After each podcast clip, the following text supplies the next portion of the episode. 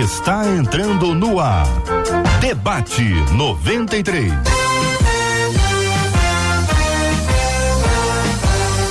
Realização 93 FM. Um oferecimento Pleno News. Notícias de verdade.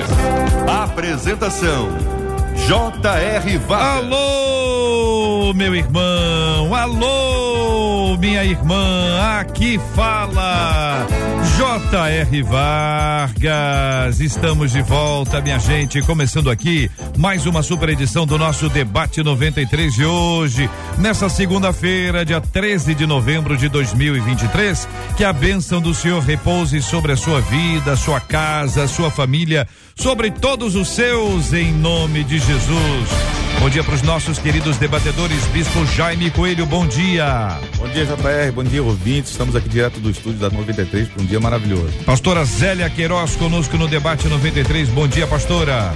Bom dia, JR, bom dia aos ouvintes, bom dia a Marcela e aos demais debatedores aqui, que seja um tempo abençoado. Pastor Tiago Coelho também está conosco no debate 93. Bom dia, pastor. Bom dia, bom dia. Muita coisa legal aqui nos bastidores.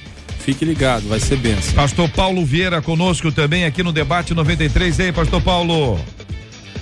Olá, amigo JR Vargas e todos os debatedores. Muita satisfação estar com vocês mais uma vez que seja um tempo muito especial. Que Deus abençoe a todos. Amém. Muito obrigado aos nossos queridos debatedores. Todo mundo já preparado para começarmos um lindo debate 93 de hoje. Quero convidar você a continuar com a gente. Estamos no rádio em 93,3, no aplicativo app da 93 FM. Estamos no site rádio93.com.br. Estamos na página do Facebook Rádio 93.3 FM e no canal do YouTube 93 FM Gospel. E se você procurar a gente também nas plataformas de podcast, é só procurar que a gente vai se encontrar. Marcela Bastos, bom dia. Bom dia, J.R. Vargas, nossos queridos debatedores. É maravilhoso a gente poder começar a semana ao lado de vocês, assim como ao lado dos nossos ouvintes que nos aguardam com alegria, JR. A Judite apareceu aqui no WhatsApp e está dizendo: Ó, oh, estou aguardando o debate, que eu vou começar a semana ao lado de vocês. Ela botou assim: com muita alegria. Aí sim.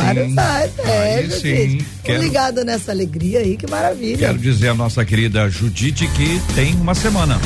Contagem regressiva. Faltam sete dias. É. Impressionante. Impressionante.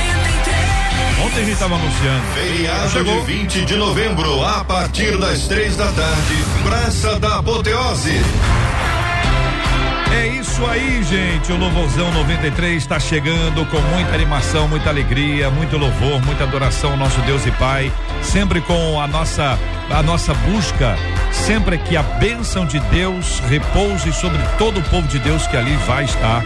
E a partir dali essa bênção vai se espalhando, vai se espalhando, vai se espalhando, alcançando mais e mais pessoas em nome de Jesus. Marcela, eu quero saber dos nossos ouvintes como é que eles estão organizando a ida deles. Se tem aquela turma que vai de carro, se vai de metrô, se vai de trem, se vai de, de van se está alugando um ônibus, tá ônibus né? Ou se vai de ônibus ou vai alugar um ônibus, enfim. De toda forma, aí o nosso povo querido e amado está nos acompanhando, porque daqui a uma semana, segunda-feira, próxima. Quais são os seus preparativos para essa segunda-feira? Compartilha com a gente aqui no Vai ser bom demais. E para entrar nesse clima, eu trago de presente para você hoje aqui Olha. a camiseta do Louvorzão 93, que tem sido uma busca constante dos nossos maravilhosos ouvintes. Eu abri aqui na nossa tela para quem está acompanhando aqui pela internet poder acessar e poder ver a nossa linda camiseta Louvorzão 93, um presente da 93, tem sido um sucesso muito grande, uma busca gigantesca, que é a camisa da 93.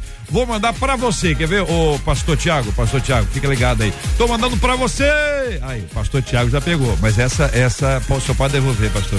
Essa aí é da produção, essa é só um, um aqui, uma cena, uma cena interna aqui pra gente poder ilustrar ilustrar essa bênção que é o Louvozão da 93, que acontecerá daqui a uma semana, na próxima segunda-feira, com a graça de Deus, em nome de Jesus.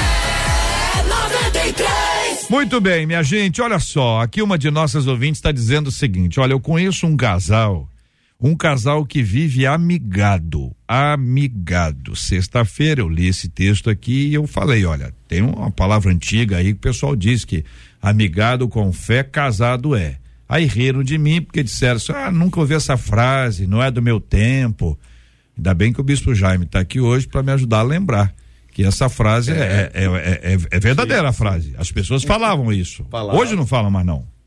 Alguns ainda falam, É? né, JR? Sim. Então- minha, minha ah. mãe, como tem o pezinho em Minas Gerais, né? Ah. Ela é a terra dos ditados, né? Dos Então ditados. Ah, é verdade, deve ser isso. Então, ditado popular. É verdade. Conheço um casal que vive amigado, pouco vai à igreja e ainda assim é muito abençoado. Olha só, tudo na vida deles dá certo, enquanto a minha vida é um desastre. Eu não entendo, gente. Procuro andar corretamente diante de Deus, mas parece que isso não importa para quem ele me abençoe. Então, eu estou querendo discutir com vocês aqui a pergunta que faz a nossa ouvinte: como um casal que vive na prática do pecado pode ser tão próspero?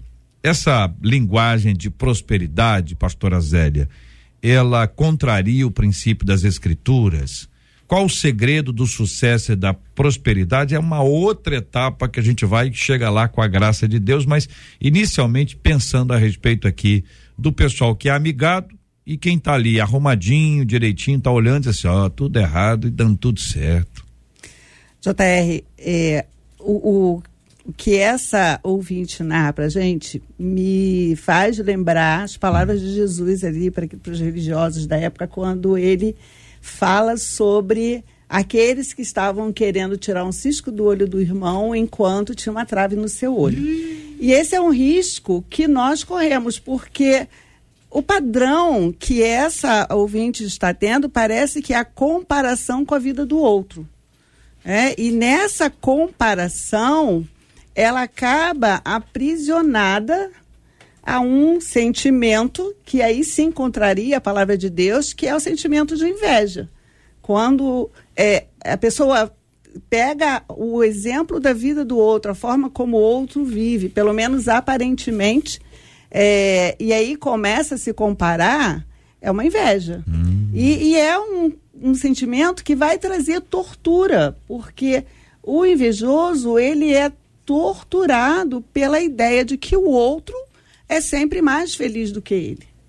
Então, há aí uma, um, uma, um risco muito grande de ela ir ficar mesmo aprisionada nesse sentimento e, de fato, ela vai comparando com o que ela acredita que o outro é mais feliz do que ela, ela sempre vê a vida dela como um desastre. Ô Bispo Jaime, e aí? Olha, eu queria botar um ponto de equilíbrio para a gente pensar aqui. Eu concordo em parte com o que a pastora falou, mas a comparação é uma coisa inevitável. Eu só sei que eu sou você porque eu sei quem é você. Aliás, eu só sei quem sou eu porque eu sei quem é você. Se eu não soubesse quem é você, eu não saberia quem sou eu. A questão, o problema está no caminho da doença, quando a gente adoece por aquilo que a gente compara. Quando a gente, por exemplo, começa a pensar e olhar e observar o que o outro é, e isso, ao invés de trazer para mim definição sobre quem sou e fidelidade aos meus princípios, a forma como eu vivo, etc, etc e tal, isso pode voltar para mim como doença. Então, para, para os ouvintes poderem ficar um pouco mais tranquilos, é, é- é natural compararmos, né? Psicologicamente falando e até falando como profissional da área, eh, a gente entende dessa forma. E os conflitos eles são necessários. Para quê? Para definir quem somos e para definir ao que estamos conectados. Então é muito necessário. Se, se é- hou- houve ali um- uma disfunção, uma inveja, como a, a pastora falou que é verdade, pode acontecer, nascer no nosso coração, faz parte da nossa natureza pecaminosa e é muito antigo, né? A comparação desde Caim e Abel. Ó, só aceitou a dele, não aceitou a minha? O que que tá acontecendo aqui? Aí Deus vem com a resposta. Se tu tivesse feito bem, teria sido aceito também. Então buscar o seu caminho sempre seria a melhor forma dentro da comparação, apesar de comparar. Ô pastor Tiago, a impressão que também o texto da nossa ouvinte nos traz é que ela tem uma expectativa. Se tá amigada, se não casou direito, tem que cair raio do céu, trovoada, e tem que ter, e aí quando não vê isso aí, tá vendo o contrário, né? Céu, céu azul, sol, sol bonito, árvores frondosas e frutas e tal, é o que ela tá vendo, né? A prosperidade. E ela acredita que não deveria ser assim. Na verdade, a prosperidade tinha que estar na casa dela. E, e tá ao contrário. É a visão dela, pastor Tiago. É, o, o que eu penso é o seguinte: primeiro, a gente tem que definir o, ou tentar em, mostrar o que, que é prosperidade. Eu sempre gosto de falar que riqueza sem Deus não é prosperidade. Né? E outra coisa é que na rede social e na, nos, nos, naquilo que a gente vê das pessoas, todo mundo é feliz, todo mundo viaja, todo mundo é rico, todo mundo. Eu nunca vi ninguém postar uma derrota. Então eu falar que outra pessoa é próspera em tudo, tudo que faz dá certo, eu não sei, uhum. e eu acho que também o ouvinte não saiba como é dentro da casa dessa pessoa. Então, é, e, e, sem contar, JR, eu gosto de um texto que eu separei aqui, que é Mateus 5, 45 e 46, para que vocês venham a ser filhos do, do seu Pai que está nos céus, porque ele faz raiar o seu sol sobre os maus e os bons, e derrama chuva sobre justos e injustos. Então, é, por que, que eu estou falando esse texto? Talvez a pessoa é muito rica, mas ela não tem prosperidade. Ela só tem aquilo que o dinheiro compra. Ela não tem aquilo que o dinheiro não compra, é o que nós, filhos e servos de Deus, temos. Né? E uma pessoa, mesmo amigada, não estou dizendo que isso é certo, claro, mas às vezes é um excelente administrador, às vezes consegue administrar o dinheiro melhor do que quem é fiel a Deus, quem é casado há 50 anos, enfim.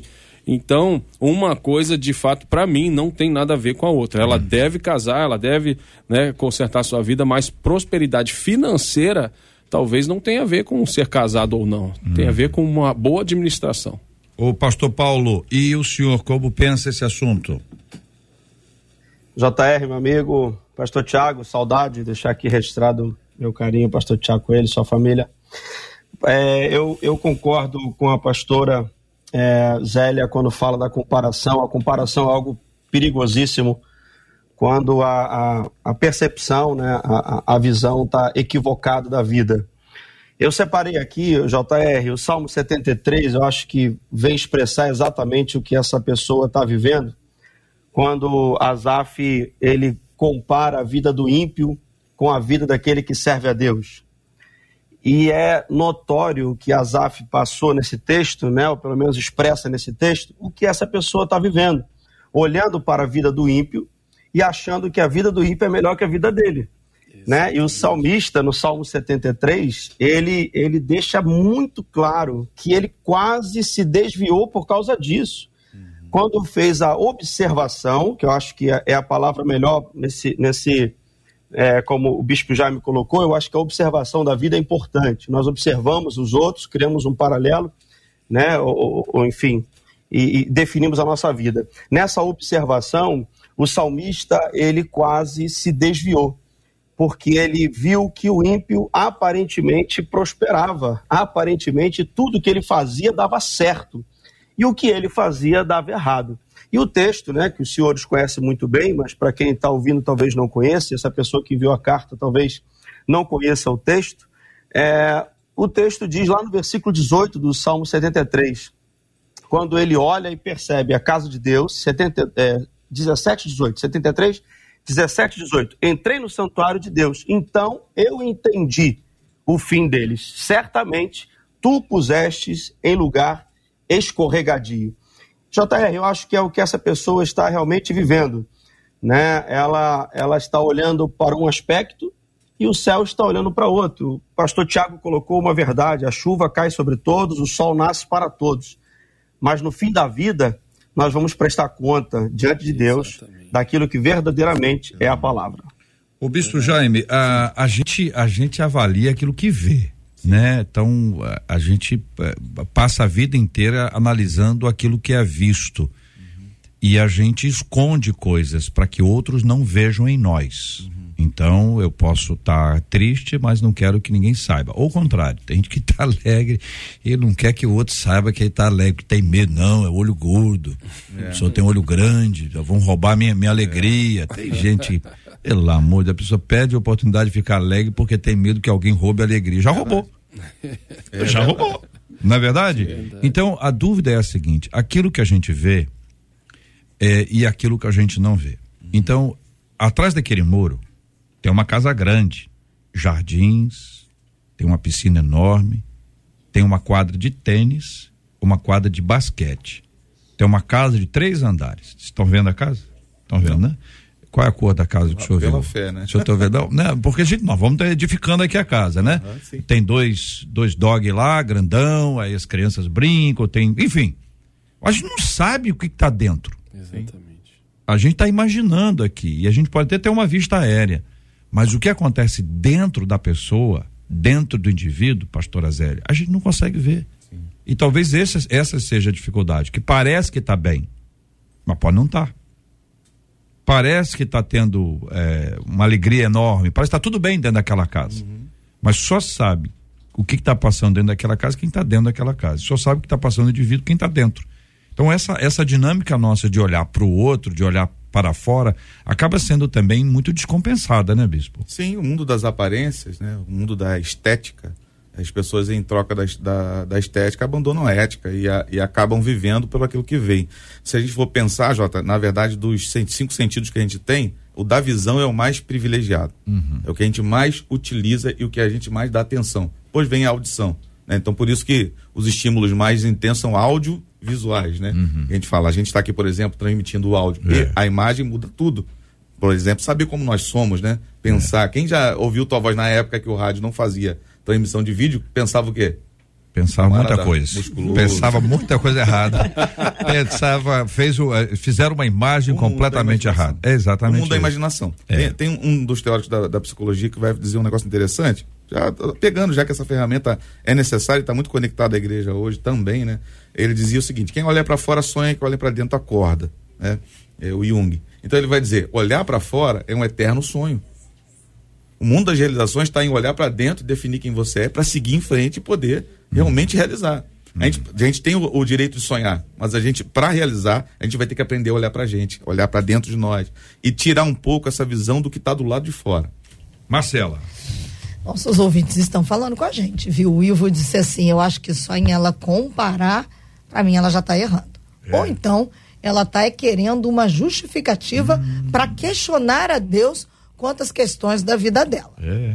Uma das nossas ouvintes, a Bernadette, disse assim: Olha, gente, quem cuida da vida alheia não tem tempo para ser próspera. tá bravo aí. Se estiver cuidando dos nossos próprios interesses, sem observar os valores financeiros dos outros, a gente prospera. Calma, gente. Ah, quer uma mais brava? Tem uma mais É? brava ainda. Alexandra, Alexandra, é, ela de São de Gonçalo, brava, disse assim, ó. Alexandra. A grande. Alexandre tem nome de gente brava. Sabe por que, que esse casal é bem de vida? Disse ela. Hum, por Porque eles não perdem tempo cuidando da vida dos outros. Que isso, Alexandre. lutam pela própria vida. Que isso, Será que esse casal não está se preparando em Cristo para se casar? Hum. A imaginação do ser humano é incrível. A palavra nos ensina buscar primeiro o reino de Deus e todas, ela coloca em letras garrafais, todas as outras coisas serão acrescentadas. Hum. Ô, gente, menos inveja, menos imaginação Hum. e mais vigilância em oração. E na linha da preparação para o casamento, a Ingrid no Facebook disse assim: Bom, na minha igreja havia um casal que era assim, né? Não era casado, vivia amigado. A igreja orou, ministrou a palavra, eles casaram. Foi lindo. Ó. Talvez o que falte a esse casal seja alguém que se aproxime com amor e oriente e ensine a palavra e assim eles viverão a bênção do Senhor, disse a Ingrid. É isso, pastora Zélia. É, ela usou um versículo aí, né? É, Mateus 6,33, Uhum. buscar em primeiro lugar o reino de Deus. E esse, essa, se a gente pode dizer que tem uma fórmula para a prosperidade, seria essa, buscar o reino de Deus em primeiro lugar. Que essa a palavra do próprio Jesus diz isso, que todas as outras coisas seriam acrescentadas, serão acrescentadas a nós, né? Então, é, entender a prosperidade à luz da Bíblia é entender que é, não se é medida, a prosperidade não é medida pelo que se tem é, em- de forma material, embora não exclua o material, mas não consiste prioritariamente no material. É, eu diria que seria é, a pessoa próspera seria, em vez de, de- do ter mais de material, mas ter mais de Deus. Então, à medida que nos aproximamos mais de Deus, que o conhecemos e que de fato buscamos o reino de Deus, como Mateus 6, Jesus fala de toda a preocupação que o ser humano tem, muitas vezes é, é, essa preocupação é inútil, porque nada pode ser mudado com a preocupação. Então, aí vem o conselho, vem a direção, buscar em primeiro lugar o reino de Deus, porque esse Deus que é pai, que cuida, ele sabe exatamente o que nós realmente necessitamos. Na verdade, a gente pede muita coisa a Deus, dizendo que precisa, mas a gente não precisa. A gente expõe muito o que a gente deseja. E Deus não está comprometido conosco para atender os nossos desejos. Ele, se, ele quer e faz isso com amor, ele atende às necessidades. Uhum. Então, essa irmã que, que enviou esse, é, essa dúvida, essa questão para nós, né, seria a orientação para ela de como é que está esse relacionamento dela com o Senhor. Porque nós já falamos de comparação, da aparência, do, do sentido da visão que, que atrai, mas é, é, eu concordo com isso, é, ao invés de olhar, nós olhamos, não é nem ao invés, nós olhamos para o que é exterior, para o que está diante dos nossos olhos, mas é necessário olhar para dentro. Como é que está essa relação? A relação com Deus não é uma relação de troca. Eu dou e você me dá, Deus. Mas é uma relação de entrega em adoração, confiando que esse Deus está provendo todas as reais necessidades. Concorda, pastor Tiago? Concordo, sim. Inclusive, eu amo aquele texto de Gênesis 22, quando Abraão vai ao monte né, com seu filho Isaac. E a nossa vida toda a gente fala que aquilo ali foi um sacrifício terrível, né? Graças a Deus que apareceu lá é, algo para gente, para Abraão sacrificar. Só que em nenhum momento Abraão falou que aquilo era um sacrifício. Ele deixa os dois moços de lado e fala: Ó, eu e o menino vamos lá, depois de adorar, nós voltaremos. Quem chama de sacrifício somos nós. Por quê? que Abraão viu como adoração, porque só consegue ver sacrifício ou entrega como adoração quem conhece um Deus provedor. E Abraão conhecia um Deus provedor e falou: Vou ali rapidinho adorar, não sei o que, que Deus vai fazer, não. Mas que eu e o meu filho volta, a gente volta. Então, muitas pessoas não têm essa experiência né, do milagre, por exemplo, de orar por um bujão de gás e alguém bater na sua porta. Deus mandou trazer isso aqui. Então existem duas formas de milagre. Uma que é de receber o bujão de gás, outra é de dar o bujão de gás. Então eu tenho visto Deus de fato levantar pessoas que têm muito dinheiro e às vezes não têm prosperidade. Volto uhum. a falar sobre isso. Como também tenho visto pessoas que têm muito dinheiro e têm muito coração na obra, e Deus levantou essas pessoas com um dom de, de entrega, de, de manter. Né? Essa semana eu me fizeram uma pergunta nas redes sociais devo dizimar do 13 terceiro também, né? Isso deu uma polêmica só porque eu respondi lá, mas é, eu acho, sinceramente, JR, que o dízimo é uma forma de Deus nos ajudar a aprender a administrar. Uhum.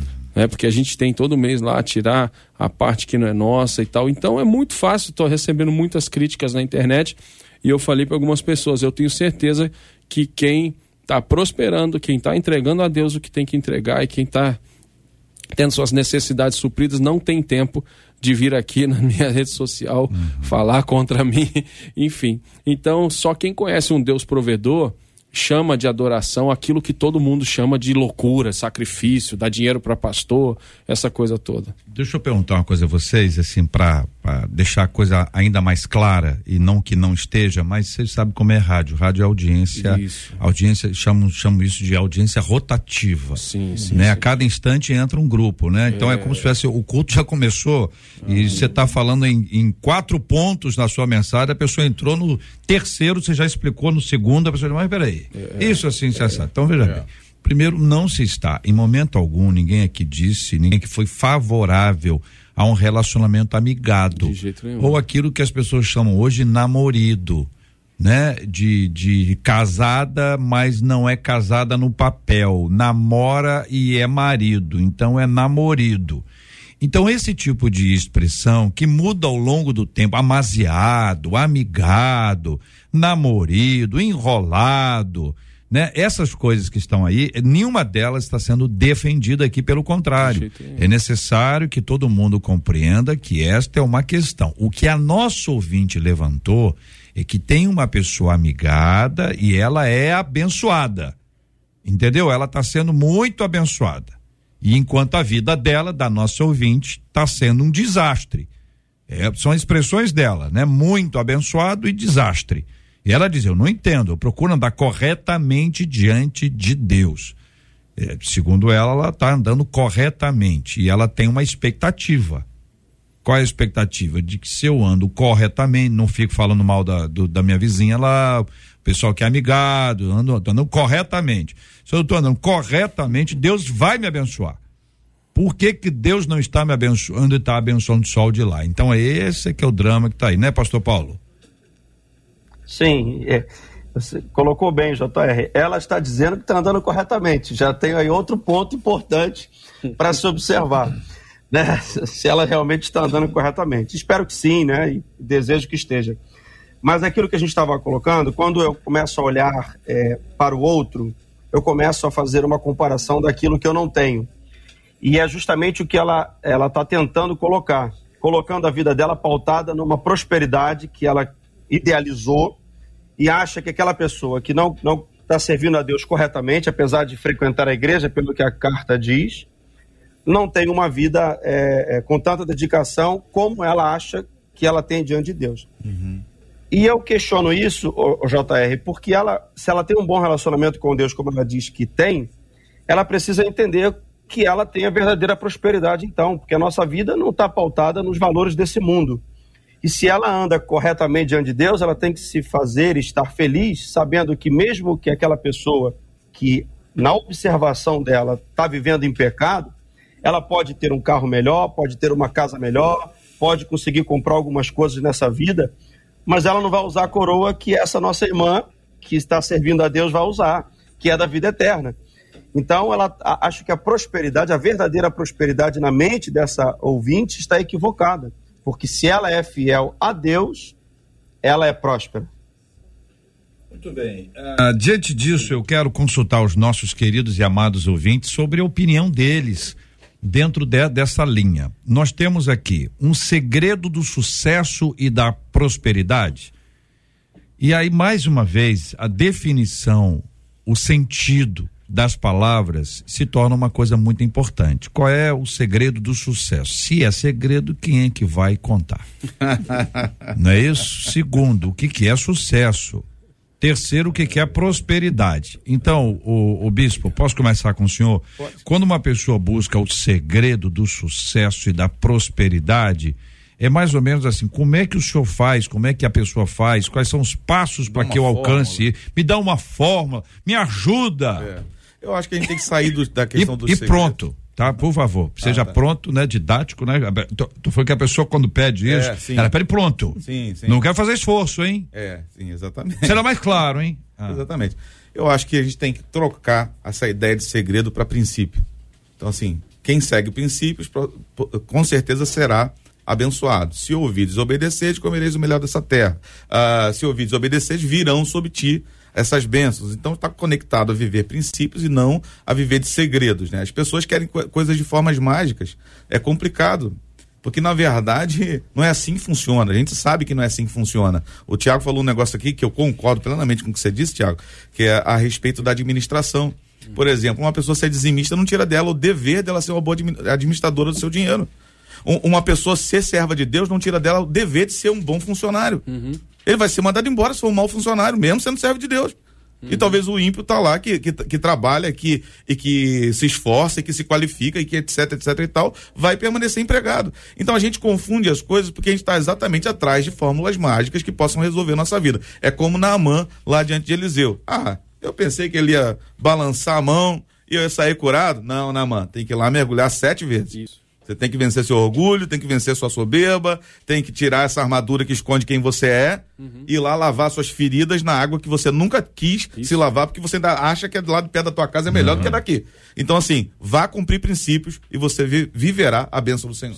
É isso. Sim, eu, eu concordo. E uhum. enquanto o bispo Jaime estava falando, eu lembrei também, por exemplo, da pesca maravilhosa. Sim. Pedro era um pescador profissional Sendo que ele está fazendo sem Jesus aquilo que ele sabia fazer muito bem, que era o quê? Pescar. Imagina, Jesus não poderia ter chegado para Pedro, ó oh, Pedro, você está fazendo aí, está dando errado, faz o seguinte, me segue. Vou, vou te fazer pescador de homens. É o que Jesus fez? É, só que antes disso, Jesus faz aquilo que estava dando errado dar certo. Ele fala: pesca de novo, Pedro. Quer dizer, o cara que é um pescador profissional deu errado. Porque o que, que eu estou querendo dizer com isso, JR? A verdadeira renúncia é quando a gente renuncia o que está dando certo. Né? E as pessoas, às vezes, não entendem isso. Ah, o cara é próspero, o cara é rico, a gente não sabe. Eu estava uma vez em Brusque, Santa Catarina, pregando, e um amigo meu falou: Cara, hoje a gente não vai no restaurante. A gente vai comer um cachorro quente prensado aqui na rua, que era maravilhoso. E a gente, meia-noite, mais ou menos, na rua, comendo um cachorro quente prensado. O dono do, do carrinho de cachorro quente começou a falar mal de uma rede de lojas que hoje tem 200 lojas aí no Brasil, falando: ah, esse cara aí é doido, esse cara não sabe administrar. Então, às vezes, eu vejo isso acontecer. O cara tá com uma barraquinha de cachorro quente, falando que um cara, que é um dos caras mais ricos do, do Brasil, não sabe administrar 200 lojas. Então, eu acho que a gente tem que olhar para nós, não para os outros. O que, que eu posso melhorar? Como que eu posso administrar melhor? O que, que eu tenho que fazer? Para de fato ser próspero. E, novamente eu bato na tecla que prosperidade não é só dinheiro, gente. Uhum.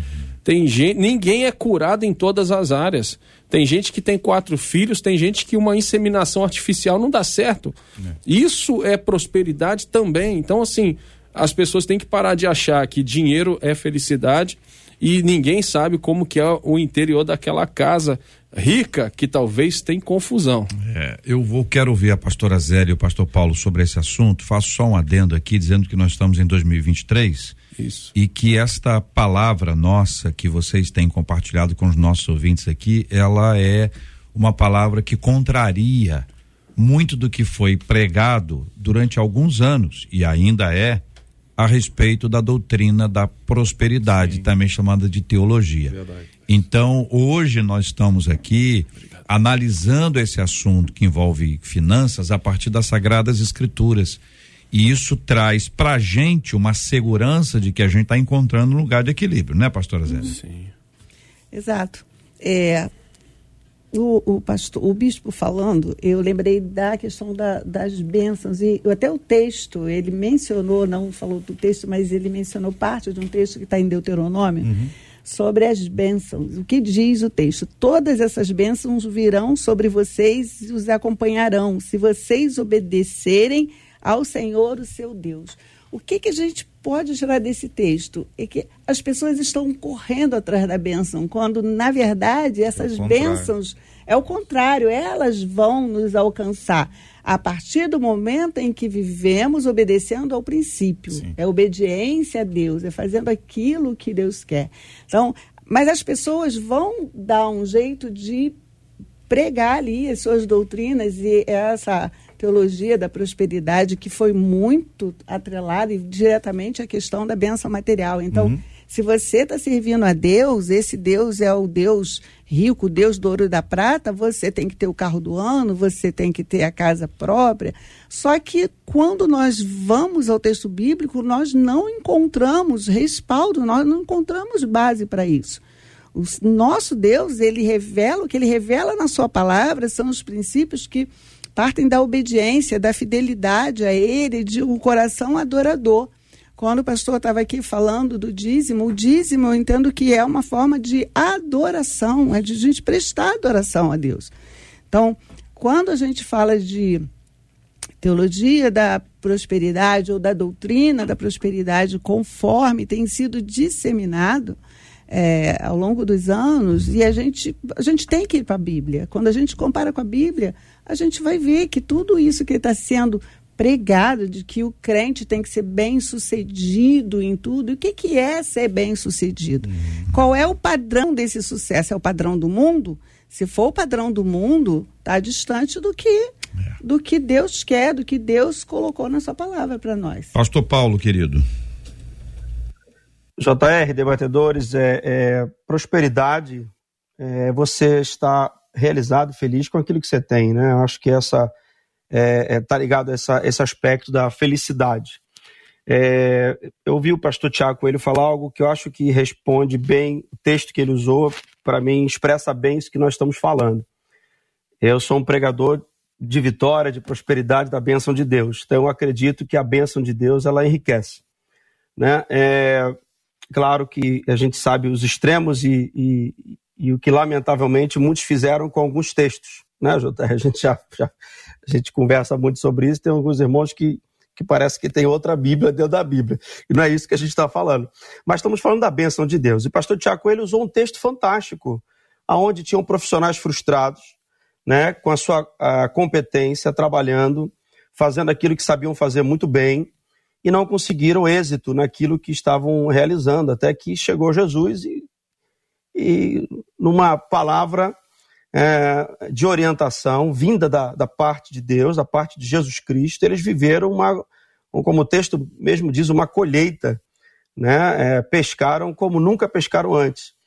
E a princípio eles achavam que aquela riqueza toda que estava dentro do barco era a felicidade, aquilo era prosperidade. Uau, eu pesquei o que eu nunca pesquei, estou vivendo o que eu nunca vivi. Quando chegaram na areia, Jesus falou: Agora vem, me segue, vou fazer de vocês pescador de homens. Ou seja, eu vou lhe mostrar e vocês vão entender o que é a verdadeira prosperidade. É fazer a vontade de Deus, é estar em, em, em sintonia com a vontade de Deus.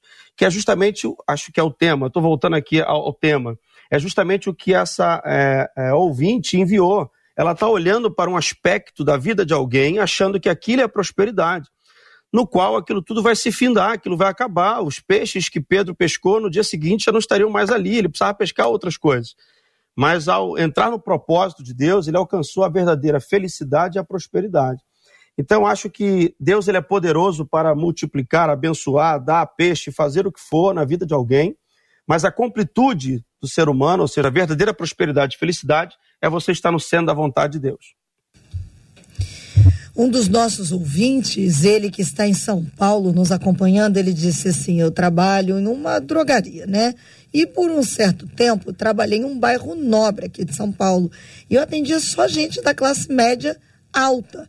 Aparentemente, eles pareciam pessoas muito prósperas.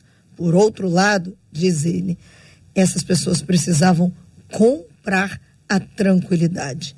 Ou seja, eles tinham um gasto altíssimo com medicamentos e calmantes, ansiolíticos, porque não tinham o sono tranquilo daqueles que têm o Senhor. Olha só, essa é uma coisa curiosa, né? Quem sabe da tua vida é a drogaria. É.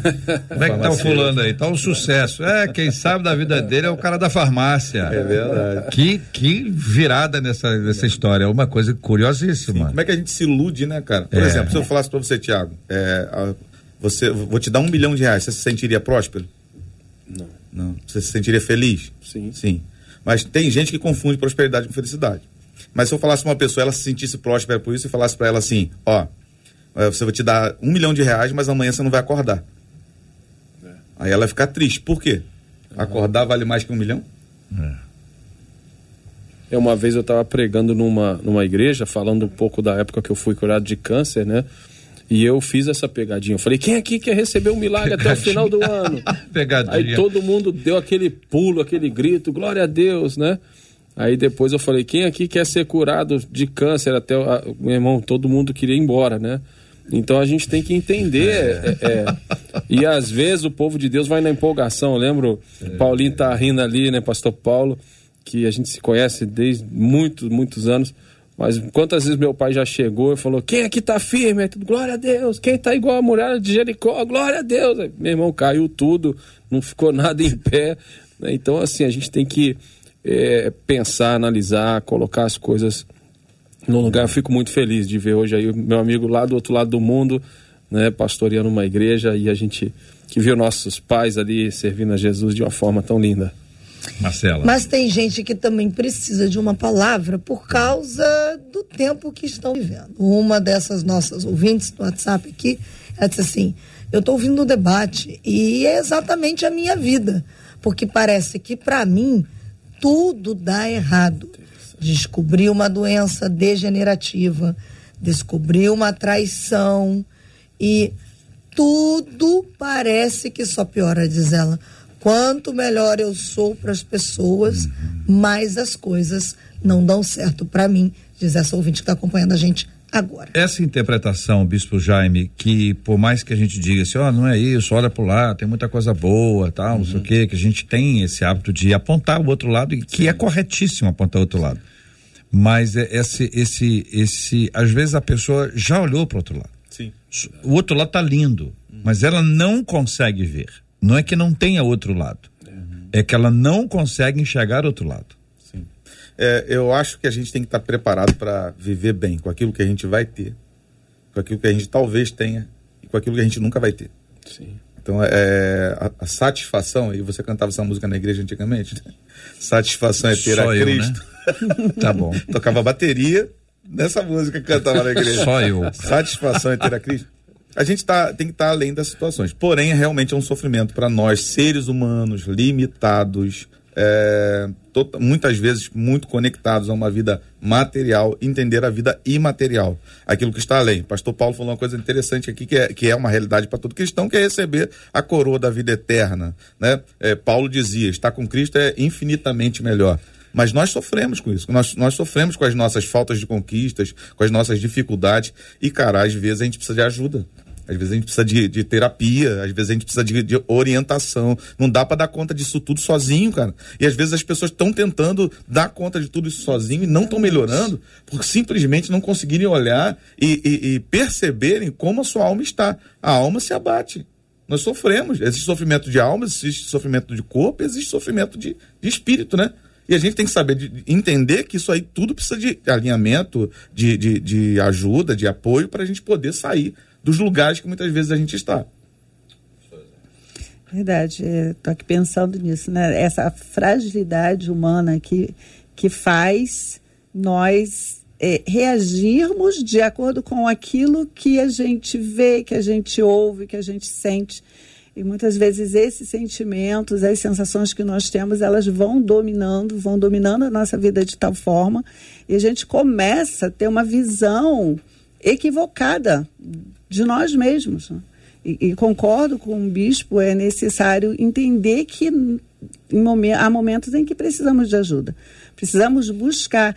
E, e é tão interessante, a gente precisa falar disso e pensar, eu sei que aqui outros momentos já foi falado isso em debates, que essa necessidade de, de essa forma como se vê fragilizado e está tudo ruim, nada dá certo para mim, é, é um, um sinalizador de que, peraí, eu preciso buscar ajuda, mas por que que nós, seres humanos, somos muitas vezes é, revestidos de uma, nos revestimos de uma de um superpoder, de, de uma onipotência, de achar que podemos dar conta de tudo sozinho, de que não podemos falar, não podemos mostrar fragilidade, quando na verdade o próprio Jesus né, nos mostra, e se aproxima de nós nessa humanidade, e no momento tão dolorido ele não nega a angústia que ele estava sentindo, como no Getsemane. Então, nós vivemos, JR, um, uma sociedade onde as pessoas estão é, muito adoecidas pela forma como estão se contactando consigo mesmo. Hum, De essa coisa da, da onipotência, de que eu tenho que dar conta sozinho, de que o outro não pode saber como é que eu vou me mostrar frágil, ou eu tenho que ser forte, eu tenho que ser forte o tempo todo, e, e a gente precisa olhar para essa necessidade e buscar ajuda, porque essas coisas vão acontecendo e vão ali equivocando o nosso olhar. Talvez essa ouvinte esteja aí já vivendo um adoecimento emocional, talvez ela já esteja vivendo uma fragilidade tão grande diante de lutas, de dificuldades que ela tenha passado, e aí desenvolve esse olhar equivocado, e desenvolvendo esse olhar equivocado, acaba caminhando numa linha que um, um caminho que, ao invés de alcançar as bênçãos, de ser alcançada pelas bênçãos, ela acaba é, se afastando desses princípios. E aí, a gente precisa também dizer para ela hoje, minha irmã, busque ajuda, busque um conselheiro, busque alguém que possa te ouvir, porque a fala é, ela é, ela cura também, né? A fala ela traz esse essa essa elaboração e reelaboração daquilo que está se sentindo e é o caminho para se alcançar uma cura. Então a gente precisa também olhar para esse lado. Amém. Muito JR, bom. Eu, eu fala de- concordo é, com isso, é, porque às vezes a gente, se não tomar cuidado, perde tanto tempo analisando a, a felicidade dos outros que a gente deixa de correr atrás das nossas, né? É, por exemplo, voltando a, a que as pessoas fiéis a Deus financeiramente ficam às vezes fiéis com o pouco que tem e a Bíblia fala, óbvio, que ele que é fiel no pouco, vou colocar sobre o muito, mas para Deus colocar sobre muito, muitas vezes a gente tem que se capa capacitar, tem que fazer um curso, tem que correr atrás, tem que entregar os currículos, arrumar um emprego melhor. Né? Tem gente que acha que talvez ah, eu sou fiel a Deus e o outro não é, e como que ele prospera? Né? Hoje, por exemplo, muitas das coisas que eu vivo profissionalmente são frutos dos 13 anos que eu morei nos Estados Unidos e aprendi a falar inglês fluente. Só que para isso, meus pais largaram uma igreja, que era um pastor, foram estudar. Minha mãe foi fazer faxina na casa de americanos para sustentar meu pai e a família, porque o dinheiro que falaram que iam mandar do Brasil não mandaram. Então as pessoas não têm ideia, né? Poxa, do nada você está aí viajando, pregando, fazendo, mas Existe muito trabalho, muita luta, não só fidelidade a Deus, mas muita correria de trabalho, de abrir mão, de correr atrás, de estudar, de avançar, de sonhar. Né? Então, a, a, minha palavra de incentivo, eu, eu não consigo tirar isso daqui da minha cabeça. A prática do pecado, mas pode ser, como pode alguém que faz prática do pecado ser tão, tão próspero? Né? Então, essa pessoa que ela está falando talvez não seja próspera em outras áreas sem ser dinheiro e finanças. Né? Então, se ela está falando de dinheiro, de finanças, de carro bom, de casa grande, não tem nada a ver né, em ser casado, embora a gente sabe que tem que ser. Né? Então é, é isso. Pastor Paulo. Ó, JR, eu vou, eu vou levantar aqui, é, puxar um pouco lá do, do, do início da fala do pastor Jaime sobre o que a gente às vezes observa o fato de ter da pessoa ser próspera ou estar tá vivendo um momento de sucesso e as pessoas na igreja hoje confundem um pouco isso, né? A vida da gente também tem sofrimento. Existe um, vou usar a palavra da moda, o negacionismo, né? Do sofrimento, achando que se você é crente não pode sofrer, não pode chorar, não, não pode ter dor né? Tem que ser feliz o tempo todo, tem que ser rico o tempo todo, tem que estar em primeiro lugar o tempo todo. E, não é isso. Jesus disse que no mundo teríamos aflições. Então, o evangelho, a vida cristã, para você viver uma vitória, que eu creio numa vida vitoriosa, para você conquistar alguma coisa na vida, tem sofrimento.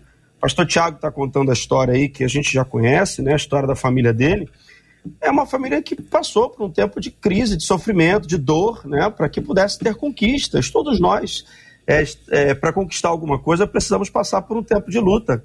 E talvez essa irmã aí da, da carta não está querendo enfrentar ou entender que ela está passando um momento de adversidade que vai passar e vem um tempo da felicidade da prosperidade. Eclesiastes diz há um tempo determinado para todas as coisas. Só que a gente só quer o lado bom de rir, mas não quer o de chorar, né? E a vida tem esse, esses dois aspectos. Toda conquista precede uma, uma, uma guerra, né? E precisamos passar por esse tempo de luta para viver a vitória. Colossenses 4:11 e eu peço que vocês, aliás, Filipenses 4:11 eh, traz uma palavra. Peço que vocês nos ajudem a explicar isso para os nossos ouvintes. Eh, aprendi a viver contente em toda e qualquer situação este viver, este aprendizado, este contentamento em toda e qualquer situação, é, por mais bíblico que seja, e, e é bíblico, parece muito distante quando a gente lê o que está acontecendo com essa nossa ouvinte, ou seja, essa que não aprendeu ainda. Então ela está passando por isso para aprender? Pode ser. Pode ser que esse momento dela seja a sala de aula dela. Pode Você está tá, tá na, na, na, na, escola. Sim. Então, uh, como é que a gente traduz isso assim para os nossos, os nossos ouvintes como um todo, assim, nesse processo de encorajamento bíblico, daquilo que a Bíblia nos ensina a partir da própria experiência do apóstolo Paulo? É, sobre o contentamento, né? É muito interessante isso aí, porque na verdade contentamento não é, é como é que eu vou dizer, alegria. Alegria são momentos, felicidade é um estado pleno que a gente tem e a gente é, é feliz, inclusive, com aquilo que a gente não tem. Porque às vezes a gente se imagina assim, é melhor não ter mesmo. É. Porque se eu tivesse, talvez eu não seria feliz. É. Tem gente que é assim, ah, eu quero ter. É, vou colocar o um exemplo que a gente está conversando na sala ali, seja o que Deus quiser. Eu quero ter um sítio. Aí uhum. vai compra um sítio, meu irmão. Aí é. tá lá com um sítio, trabalhando pra chuchu, gastando um mundo de dinheiro e tal, tal, tal. Fala assim, não preciso me livrar desse negócio. Eu não tô feliz, não. Exatamente. Porque a gente confunde as coisas, né? Esse é, um- é, a gente precisa aprender a, a realmente estar contente com todas as coisas.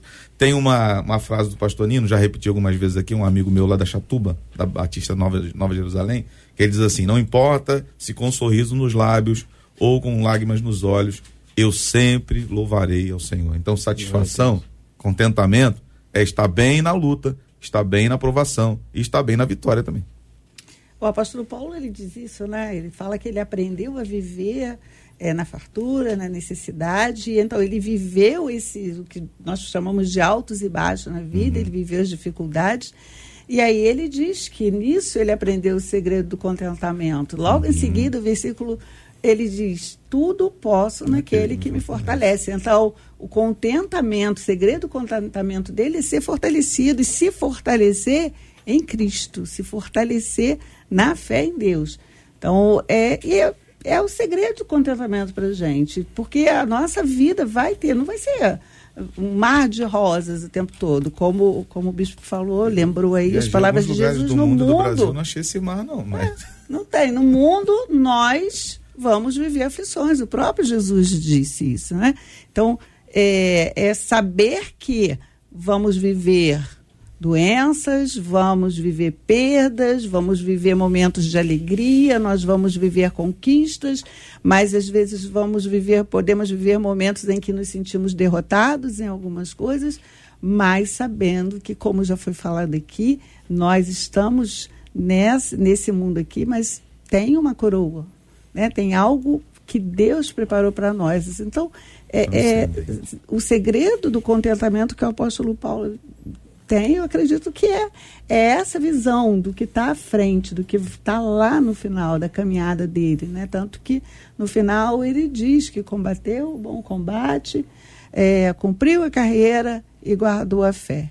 E não foi a vida do apóstolo Paulo não foi uma vida de tudo bem, tá tudo, né, de fama, de glamour, de tudo bem o tempo todo, muito pelo contrário. Eu acho que todas as situações que a gente passa são para nós uma escola.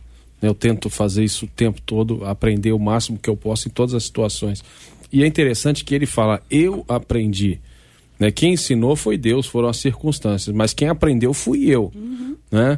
E aí depois ele fala: Eu posso todas as coisas em Cristo que me fortalece.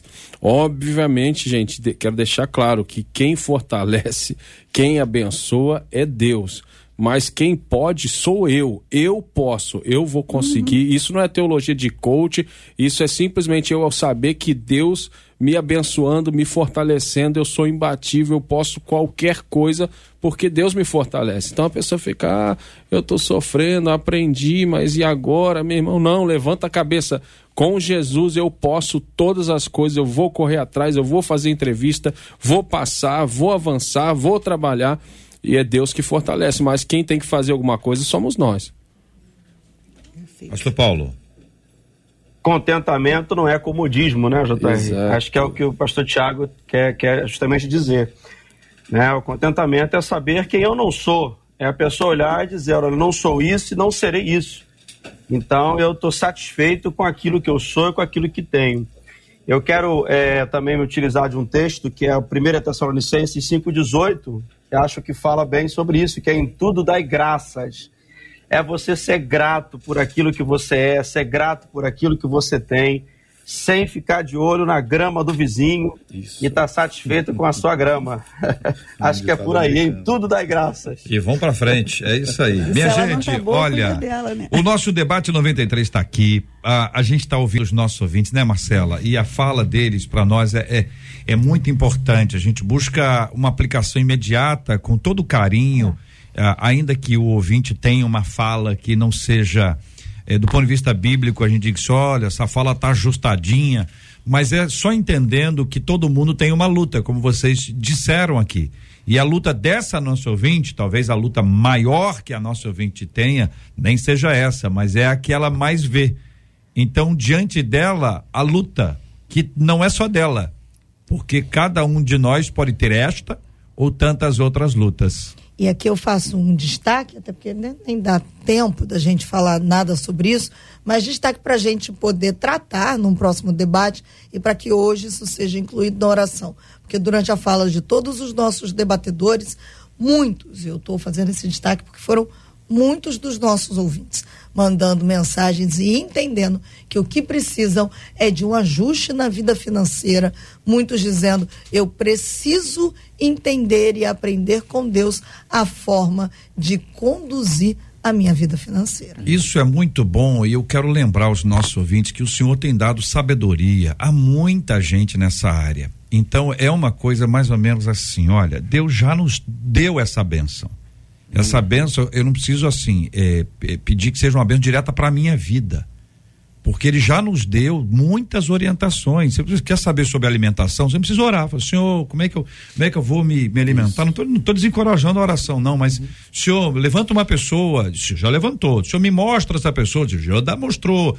Então tem certas coisas que a gente pode aprender, porque elas já estão disponíveis. Deus já nos deu essa bênção. Então aproveite a bênção. Tem gente perto de você, ou acessível, até pela internet, gratuitamente, que pode nos ajudar a ter uma vida melhor nesta área financeira também.